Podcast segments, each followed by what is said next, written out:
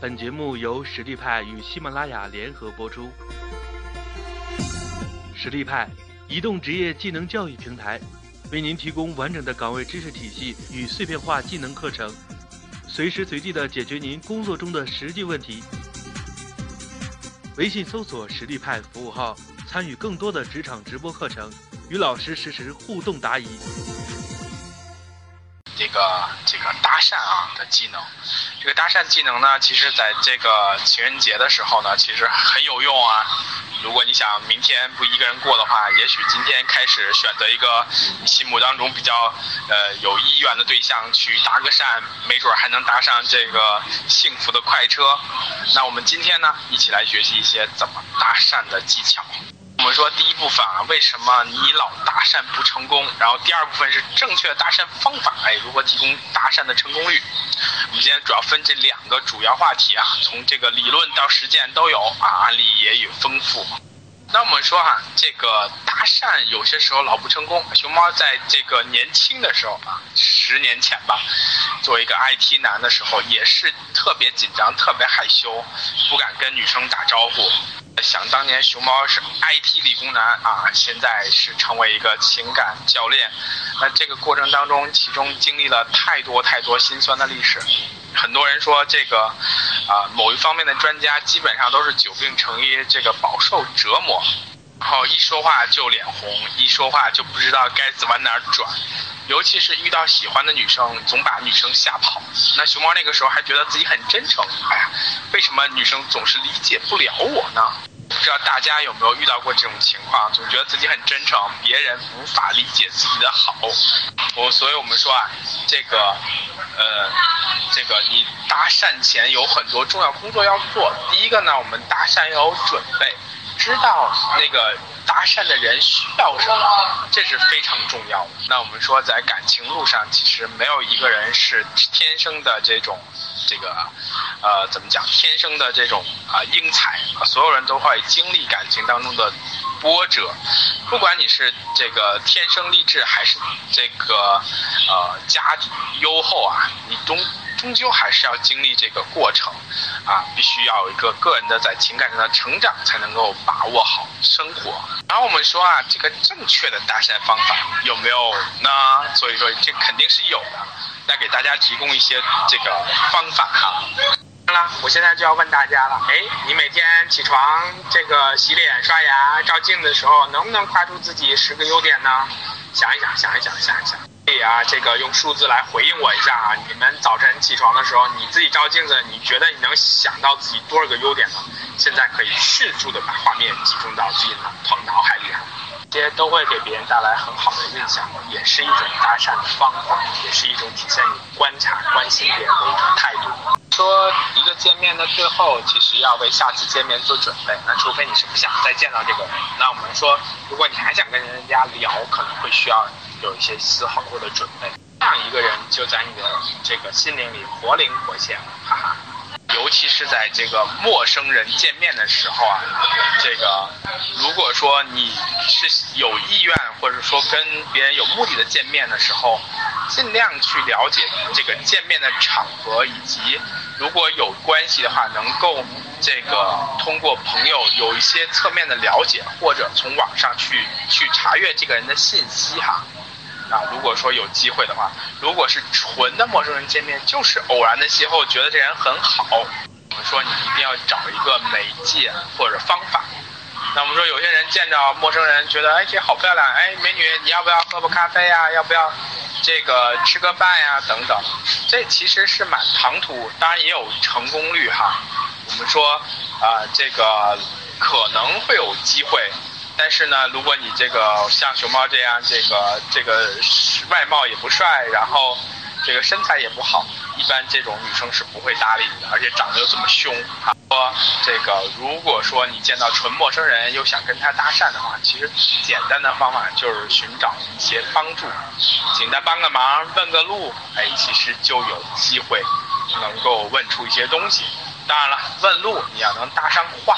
比如说前边是哪哪哪，我要去某个文化艺术馆，这个正在展出什么样的展览？啊我我是一个爱好者，我想知道怎么去，你知道吗？尤其是在这个展览馆附近问，可能比如说这女生也许就是跟你一样去，啊，所以说啊，我们要选择一个合适的场合，与陌生人问一个更细致的话题，寻找一个搭讪的空间。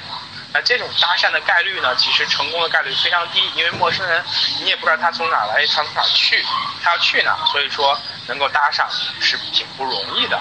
那我们说，除了求助以外，还有就是类似于给人提供帮助、给人让座，甚至比如说呃，提供一些搭车的这种呃便利。那我记得啊，我有一个很好的朋友，是一个时间管理的讲师，写了一本书，叫什么？哪有没有时间？他叫纪元。啊，他有一本书新出的书之后呢，他就开了一段优步。开优步的时候呢，都会跟副驾就会把这个人邀请到副驾驶上，然后啊给他推销他的书，当然也不收人家这个搭车钱，就是给，就是认识新朋友，然后推荐他的书，推荐他的人，嗯，最后也认识了很多非常好的朋友，然后成为了他的学员，成为了他的客户，啊，甚至成为了他的一切合作伙伴。啊，说搭讪其实有很多方式。那在这个中间当中，很重要一点就是你的搭讪能不能给别人提供好处，啊，如果能够给人提供人家需要的好处，那就是 OK 的。如果不能提供好处，那这种这种陌生人的纯搭讪的话，就很快会啊这个结束掉。说缘分不是每一条每一段都要抓住的，啊，抓住的就好，抓不到呢也不要太过于。啊，这个在意。我们说有些人就是心太重，总觉得自己做某一件事情有目的啊，有方法就一定要成功。那我们说很多人都是在失败当中成长的。比如说，尤其是这个跟人打交道，那有人喜欢你，有人天生就不喜欢你。当然了，你在不喜欢你的人面前花多大功夫去让他喜欢你，其实。就是真是事倍功半，那我们今天还是选择事半功倍的事儿会比较好。第二种情况啊，就是朋友介绍的相识啊，这个基本上有朋友信任的基础，所以说呢，两个人见面呢肯定就比较容易。那这种见面就可能会有带有比较强的目的性，比如说相亲，比如说合作，比如说这种，呃呃这个交流、互相成长，尤其是聚会或沙龙。那这个时候呢？我们怎么去跟别人搭上话呢？熊猫一般的做法是这样子哈，就是当熊猫跟某个人见面的时候呢，尽量会先要的他的之前会要的 QQ，现在呢基本上会要到微信啊，以一个比如说商量时间地点的方式呢，先把人家 QQ 要到，微信要到，然后呢去先游览他的朋友圈，看看他最近发生了什么事儿，哪些事儿呢我感兴趣，我能聊的就跟他聊，然后。哪哪些是，比如说我能够有专业性知识，能够给他提供一些支持的地方，我要特别留意。然后当开始聊天的时候呢，我就会可能，比如说选择一个他最近去过的地方，餐厅啊，或者说选择咖啡馆呀，或者说在这个商量时间和地点的时候，尽量考虑，比如说如果她是一个妈妈，我会尽量考虑约会的地点离她家比较近。然后如果说她是一个。这个单身的女生呢，我就会考虑，比如说尽量在早一点的时间结束，啊，注意保护她的安全等等，先为别人着想，别人才有可能为你着想。有很多人会遇到这种情况，就是朋友介绍的，就是会上来觉得很眼熟，会很熟悉，就上来就套近乎，然后去这个奉承别人，比如上来就夸你，哎呀，你这人真好啊，那个谁谁谁介绍的呀，我相信你也是特别好的，我特别希望能够与你交知心的朋友啊，等等。那这种话基本上是一些场面话，呃，而且是在一开始呢去讲呢，会会让人觉得很假，很这个。很，怎么讲？很很世，很怎么讲？就是那种很世故的东，世故的状态。所以说一上来未必需要套近乎啊，这是很重要的。还有就是朋友介绍的朋友呢，呃，如果你们是聊一个生意，聊一个这个话，就是专业性的话题呢，尽量不要先着急去展示自己多牛逼，而是说尽量让这个话题慢慢的进入正轨。一点一滴的了解这个对方的实力，再看看能不能互相提供支持和帮助。有人一上来，我见过很多朋友，啊，这个上来就说自己英语好，然后自己对职业规划有有规划。这当然是职场初期的朋友经常会干这样的事情。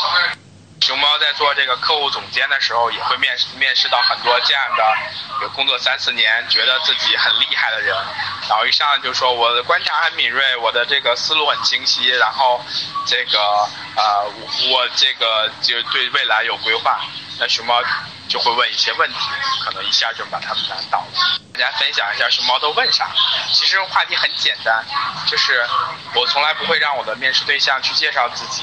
而是说，我会问他们：你从进门到走到我面前看到了什么，然后听到了什么，然后你的感觉是什么？这样一个开放性的问题。所以说，不要以为是朋友介绍就理所应当的接受你，接受你任何表达的特点。那毕竟两个人虽然说有朋友信任的基础，还是两个陌生熟悉的陌生人吧。所以说，在这个时候还是要互相去。考虑一下对方的感受，慢慢的去建立这套关系。说还有一种情况就是我们会需要搭讪，就是线下活动中的偶遇，比如说确实是一个共同的话题，大家都感兴趣，然后遇到了自己可能感兴趣的这个交流对象，或者说感兴趣的异性朋友，那这个时候会出现什么问题呢？这个时候会经常出现一种问题，就是自己的形象没有处理好。有些时候参加活动会比较随意啊，比如说这个，呃，穿的也不好，然后蓬头垢面的，没睡醒就去了。然后呢，遇到合适人呢，也不看自己的形象，就上去就直接想跟人家聊。确实自己也很懂，但是呢，没有注意到第一印象。有些时候啊，这个让对方的第一印象不好，要想搬过来，真的是特别特别的难。在 IT 阶段也会经常遇到这种问题。之前会觉得，哎呀，这个不要重视外表，而是要重视内心的美。那可是你会发现，很多人看到你的外表就望而却步，根本就没有跟你交流的欲望。你咋办？那还是要注意修饰自己的形象，尤其是在想搭讪的时候。我们说有些人呢，在搭在线下活动中就会比较着急，尤其这当然就是会比较，呃，有那种进取心或优优秀的朋友，就会希望能够对方在第一时间接受他，那这种沟通就会比较有侵略性，然后会聊一些比较敏感的话题，会让对方希望对方能记住，或者说突然之间跟对方靠得比较近。让对方产生那种，呃，被亲近的感觉。那这些东西其实在这个，啊，我们看到的一些视频啊，比如说这种，还有一些泡学的这种，呃，这种这种交往中技巧当中，会经常会用到。但是这样会有一个问题，也会有风险，就是你用这种，啊，突破距离的这种方式，有可能会引起别人的注意，也有可能会让别人觉得你没有边界，没有界限感。最后我们要说一下这个相亲环境当中的这种搭讪啊。我们说相亲呢，其实很多人这个这个是目的性是最清楚的，就是我要找到一个合适的伴侣。那这个时候呢，我们去之前呢，一定要想清楚自己要需要想要找什么样的人，有最好有这个固定的标准。那我们说，你搭讪并不是一种无意识的搭讪。啊，很多搭讪其实是有目的性的，一定要清楚自己搭讪的人是不是自己想要找的人。如果说你只是一个磨练技巧、去熟悉跟陌生人沟通的方式，那我们说你这样搭讪呢，呃，是代表那种会会给别人带来一种很潦草的感觉，其实也未必是好的。反正别你潦草别人，别人也会潦草你，所以不是特别这个支持这种无目的性搭讪，因为你会发现聊着聊着你也觉得无理，没有什么意思。对方也会觉得你没有诚意，反而也许可能会产生火花的这种关系，就因为这样的无意识所最后消灭掉。当然了，有些人可能会面对这个呃自己喜欢的人说不出话来。我记得熊猫也是有过这种阶段哈，就是两个人坐那儿傻呆呆的吃着东西，然后呃这个呃一直不知道该怎么去表达，也怕拒绝，怕别人否定。然后等到最后也没敢去说什么，然后还是对方问了一句：“你是怎么怎么样吗？”然后熊猫说：“嗯，我就这么想的。”然后人家说：“对不起，啊，我知道你很好。然后呢，啊，这个我们还是比较适合做朋友。”然后熊猫就啪啪啪，呃，就伤到了。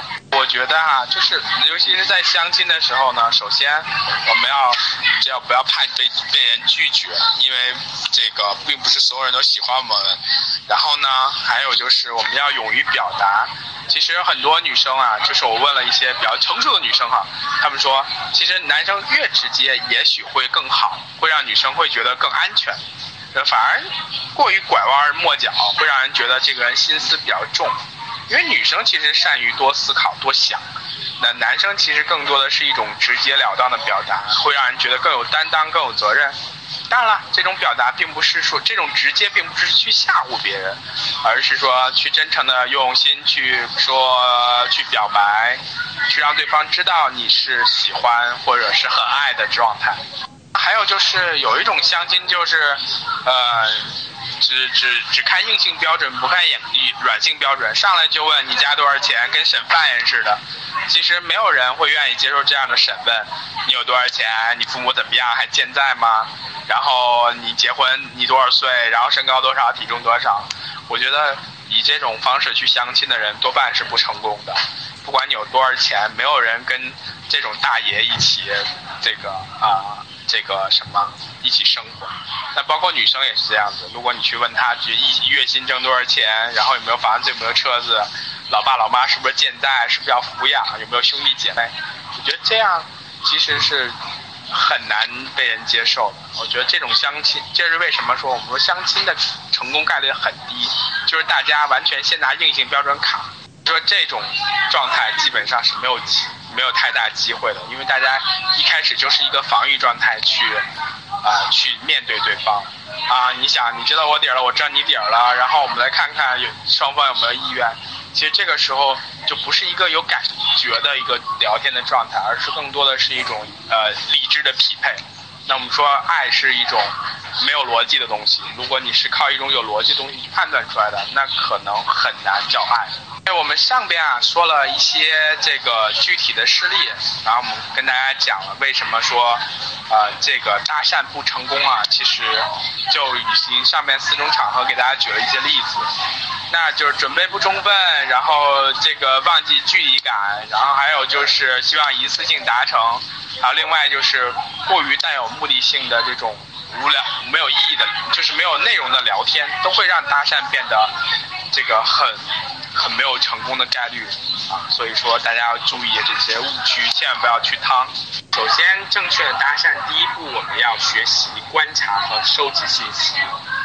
那这个观察呢，啊，一般都是见了面之后的观察。那我们说收集信息可能是在前边，就是不管怎样，你可以收集到一些啊有用的信息，比如说你要去哪儿，要见什么样的人，然后参加什么样的活动。是什么样的场合去组织相亲？哪个机构？然后你能不能跟这个红娘聊一聊要来的人是谁？然后哪怕是陌生人见面，也可以多注意周围的场合有没有可以利用的空间。还有更重要一点就是，我觉得收集信息不光是收集别人的信息，也收集自己的信息。比如说自己擅长什么样的话题，这次这次见面需要准备什么样的资料，然后呢，呃，这个。对方的这个就是对方可能会看中你什么，这些东西都要提前有一个准备。然后甚至我觉得还建议大家呢，如果有机会多写一下自己的优点啊，把这些优点清楚的写在纸上。我们曾经有个训练，就是每个人都要写自己这个呃二十个、三十个甚至五十个优点，甚至一百个优点。那我记得我一次在上海有一个写优点的游戏，就成成就了一段姻缘。女生，这个有一个男生很喜欢一个女生，但一直不敢表白。那熊猫就在这个工作坊里边，给男生提了一个这个这个要求，就是写这个女生五十个优点。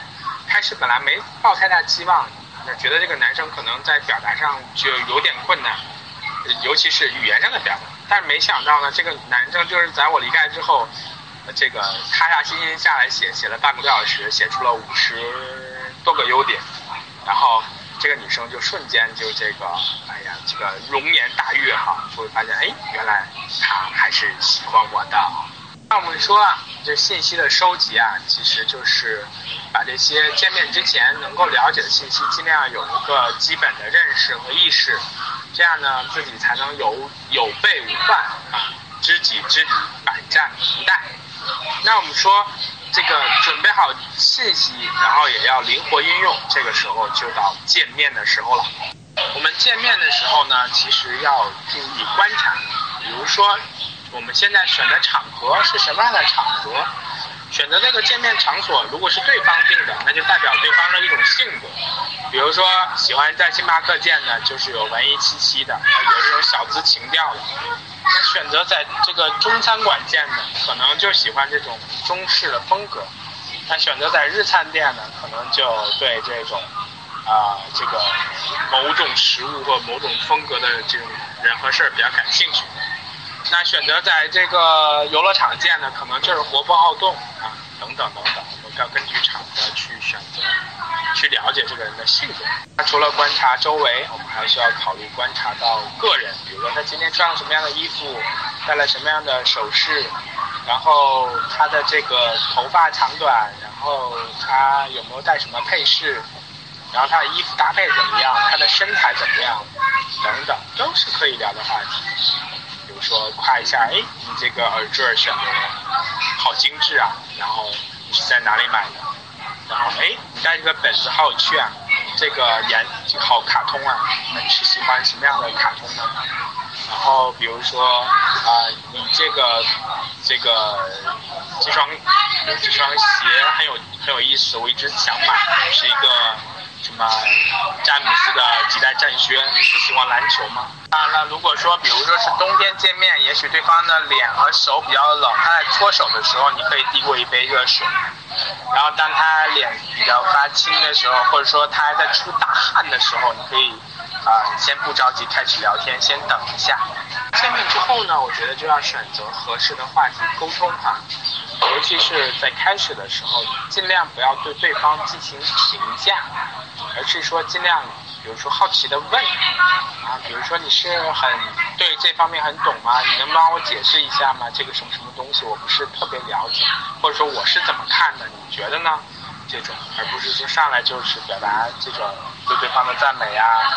对对方的这种称赞呀，或者说就就自己会标榜自己很懂啊什么的，这些很屌却丝毫没有卵用的话，尽量少讲。还有就是要把握这种关系的远近。那如果你们关系不够远，那尽量是对坐，那尽量是要这个有距离感啊。然后比如说这种送啊送人走啊，或者说这种沟通的时候的一种。玩笑程度啊，尽量要克制，啊，到一个合适的关系程度再做这样的沟通会比较好。那我们说夸奖别人也是有一个顺序的，就是如果你觉得对方真的很美啊，我们说有一个顺序，就是其实它也是符合人际关系的，基本上是由外到内，啊，由这个我们说，呃，由外形，然后服饰搭配，然后还有就体型。然后体型可能就是把你健康啊、肤色好啊、身材这个匀称啊，或身材好啊，然后再到一些细节，比如说装扮啊、装饰啊，然后一些配饰啊等等。再往后还是一些什么行为方式啊、做事风格呀、这个社交的这种能力呀，然后最后到人品。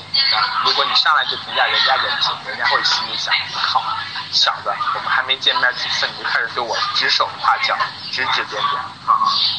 小心我打死你！如果说最好的情况是对方也想跟你见面，你也想见面，你们会有一个共同的想法去建议啊，去去延续见面的这个方式也很好。如果实在没有的话，我觉得可以提供一些你未来要做的事情，然后呢，就是看对方感兴趣的程度，你可以邀请他。我觉得要以邀请的方式。去看看别人愿不愿意参与进来，然后还有就是说，啊，这个，比如说，如果你们是有一个项目要做的话，那就要跟别人定一下，我们未来下一次见面的点是什么点、时间啊、地点啊，最好就有。然后如果说是需要网上协作的话，那就要互相去确定，比如说什么时候在网上做第二次沟通，或者说大家做到什么样的情况有一个交流。然后还有一种这个见面的沟通的方法，就是当你有一些有意义的东西，不是说完全自说自唱那种自我就是我陶醉的那种信息的话，你就可以跟别人去分享。这个，比如说你看到的好的段子，看到好的文章，你看到好的电影，看到好的这个呃话剧、音乐剧，或者说有一个很好的这个出行的地方，都可以跟别人去分享。那这个时候别人就可以选择，哎，要不要一起去？或者说，啊，我最近也想看，那有没有机会？然后，尤其是那种没有票的演唱会，有没有可能去搞个票？嗯，那。不是单纯的说沟通就是当下解决问题，而是说沟通更重要的任务是让对方了解自己，给自己更多的了解对方，对方是怎么聊天，怎么判断事情，怎么去去去想事情，然后对方喜欢什么，不喜欢什么，那我们去把这个对方的自己脑子里的自画像要画完整。那我们说这个，如果想这个。见了面就能夸出别人的优点啊，或者说做出一个合适的这种称赞的表达，这是需要练习的。那也会有很多这种这种对方的很不配合的回应啊。有遇到一些人，比如说，哎，你你这个肌肉很好啊，最近在健身？有人说没有啦，没有啦。然后有些人就会就会这个啊，你会说，哎，你这个头发发质很好，没有了，没有了，我这个。只是刚洗头而已。你遇到这种不太配合的聊天的话，我建议就是换一种方式。哎，比如说你头发这么好，你是用什么洗发水啊？这也是一种表达方式。我刚才想起来，就当你遇到一些否定你的表达的时候，你尽量是用问啊一些更开放性的问题啊，这样就能化解掉他们这种呃怎么讲，就是这种不太习惯于接受别人赞美。